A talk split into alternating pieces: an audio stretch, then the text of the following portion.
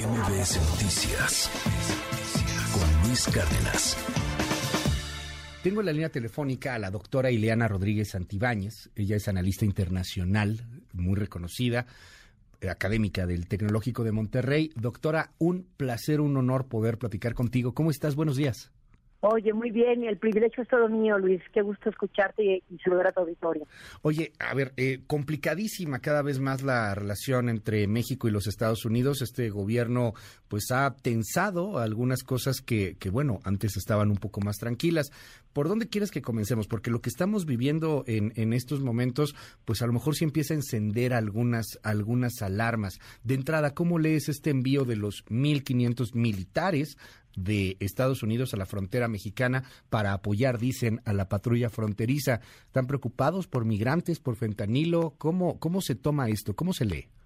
Sí, yo creo que el fenómeno es multidimensional, el tema de violencia lo que se genera en torno a los migrantes, que sí definitivamente huyen de sus países por situaciones adversas, lo sabemos, económicas y de violencia, incluso de, de cambio ambiental, son nuevos tipos de migrantes, pero lo que hay que plantearnos es el tema de la seguridad. Nosotros estamos acostumbrados como ciudadanos y ciudadanas a la labor policial y ahí entonces hablamos de una seguridad del orden público.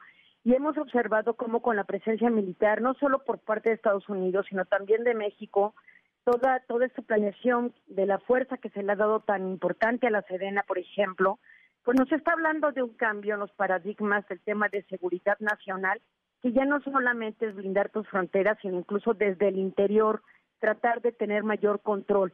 ¿Y qué tipo de control? Ya estamos transitando hacia un tema de seguridad humana, más que de orden público y de labor policial, sino donde también hay presencia militar tratando de reducir el grado de violencia, pero también tratando de atacar todo aquello que es en contra de los propios ciudadanos. Estamos viendo algo importante en la historia de la humanidad, nos quejamos mucho como ciudadanos de la labor policial que ejerce la Fuerza Armada y que esta crítica también es correcta. ¿Por qué? Porque finalmente son cuerpos distintos, adiestrados para temas distintos, donde si estamos viendo que la seguridad humana se está planteando como un reto de, de seguridad, también entonces estos cuerpos deberían ser entrenados para generar mayor seguridad a la población. La aportación de armas de alto calibre como las que del ejército, comparadas a los bastones de seguridad que usa la propia policía a veces en tareas eh, de cuidado para los civiles, es muy distinta. Entonces, es preocupante ver esto. Em, el presidente mexicano, evidentemente,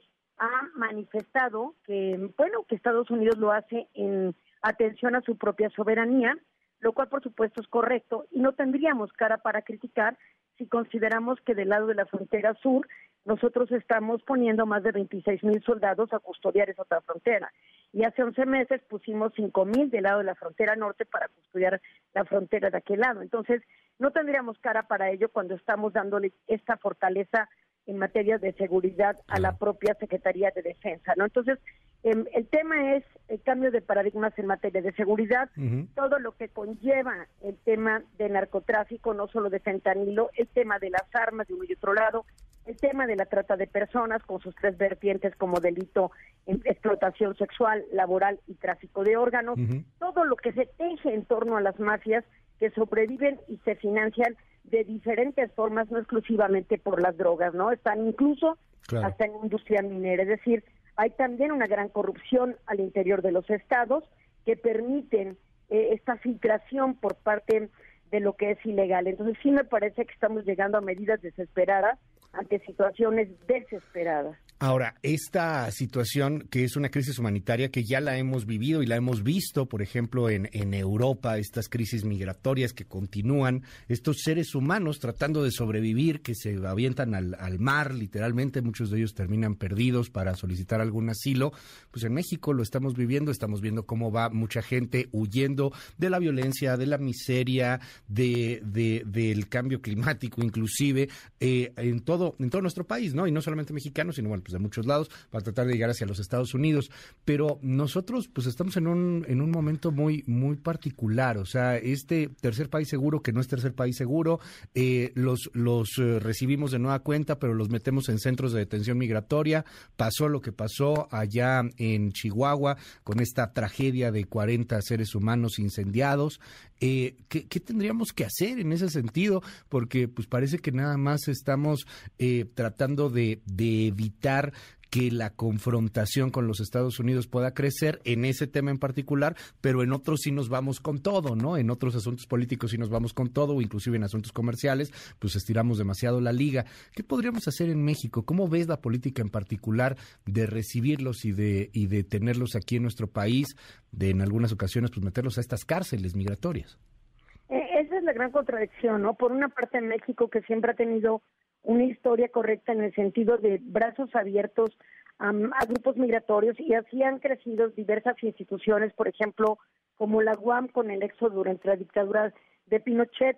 Esa universidad em, se abrió gracias a todas las mentes brillantes que venían de Chile y se pudo generar esta gran universidad. Es decir, han habido muy, muy buenos ejemplos por parte de México, pero también esta gran contradicción de que eh, hay un crecimiento desbordado. En Estados Unidos, por ejemplo, en el año 2022 básicamente se cifraron eh, más de 2.7 millones de migrantes indocumentados, mientras que en México se pudo detectar que incrementó 43% el flujo migratorio de carácter irregular. Entonces, esto nos lleva a replantearnos efectivamente qué se va a hacer en estos centros de detención que están funcionando literalmente como si fueran cárceles, donde no tienen condiciones humanas para su desarrollo. Simplemente veamos hoy día Tijuana, la situación desesperante que hay de no tener agua ni siquiera para las mínimas tareas indispensables como son la alimentación y temas eh, sanitarios, ir al baño, por ejemplo. Son las organizaciones no gubernamentales de ambos lados de la frontera las que están suministrando pipas de agua y los estados están reflexionando si les hacen quitas en el tema del pago de agua a las ONGs.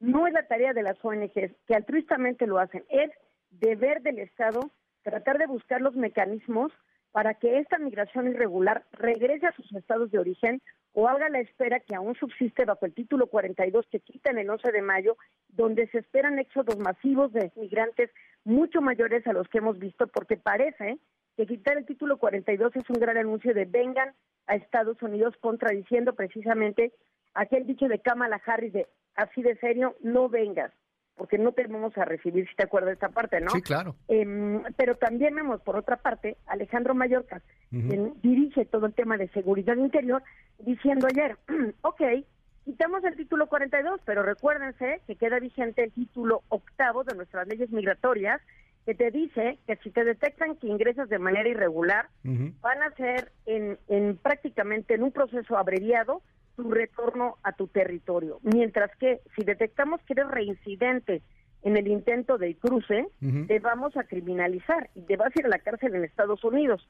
Entonces, también vienen medidas severas de detención contra los migrantes. No porque se quita el título 42, hay una franca invitación a que los migrantes lleguen. Entonces, hay una corresponsabilidad de ambos lados, pero también, como diría, y prácticamente eh, señalando lo que ha dicho el presidente mexicano, ¿dónde está la obligación de los estados que están expulsando a estos migrantes para tratar de generar este retorno o tratar de impedir que se vayan, están en condiciones de libertad de hacerlo, evidentemente, salvo Nicaragua, ¿verdad?, que tiene otras condiciones, pero eh, vamos, si hay una corresponsabilidad, el tema no tiene una solución única.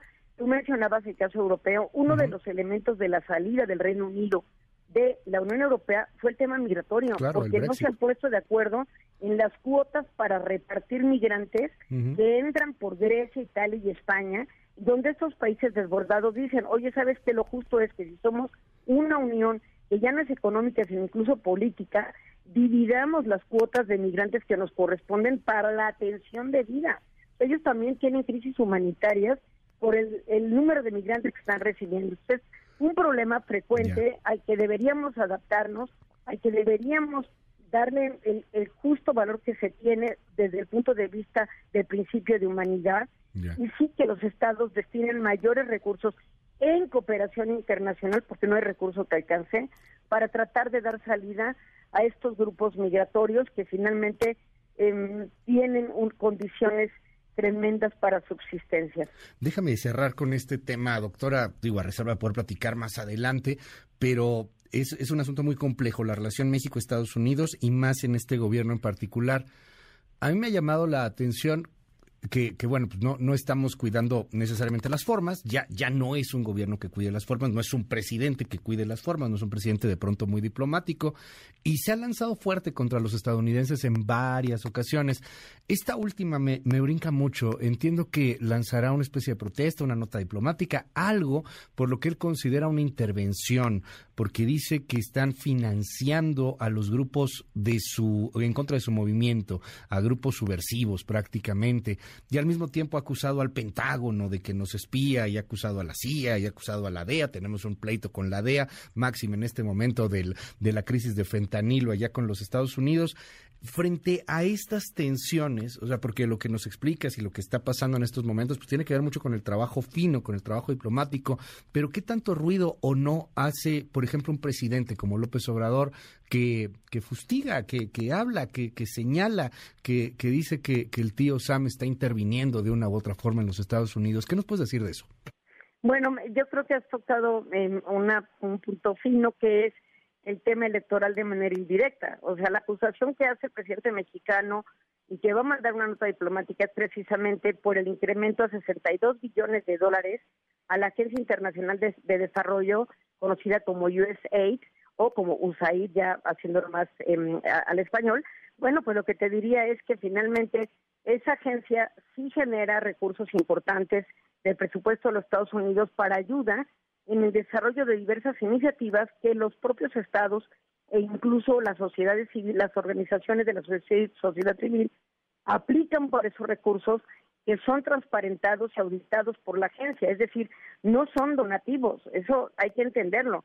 Y gracias a ese tipo de ayuda se fomenta el quehacer humanitario. Entonces, puede ser que le moleste mucho al presidente mexicano, pero esos fondos han ayudado a múltiples estados, incluso a México en el pasado. Muchas universidades y muchas ONGs recibieron fondos de USAID, por ejemplo, para la implementación de toda la capacitación a jueces y magistrados frente al modelo de juicios orales. Entonces, yo creo que habría que ser más analíticos de cómo ha apoyado ese recurso. Pero el tema es electoral.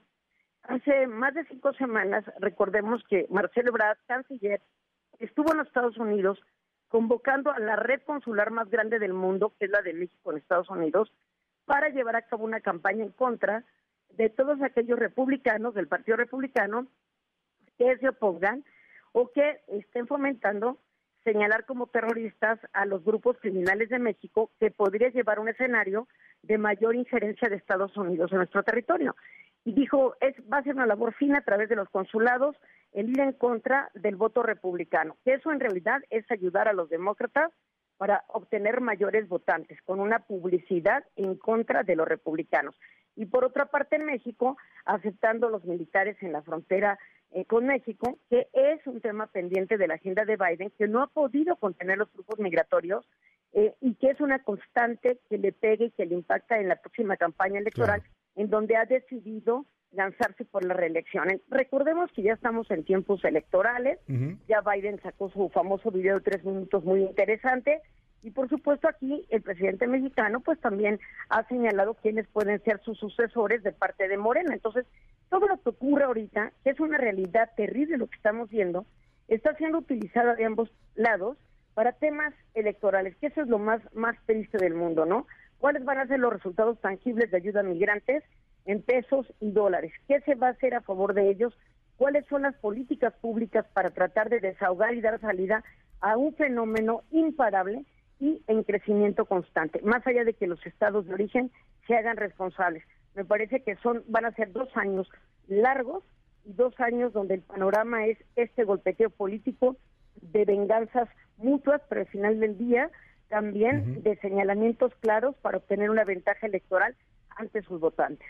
Muchísimas gracias. Es la doctora Ileana Rodríguez Santibáñez, académica del Tecnológico de Monterrey. Mil gracias, doctora. Muy buenos días. A ti, Luis. Un gusto estar contigo y tu auditorio. Hasta pronto. MBS Noticias con Luis Cárdenas.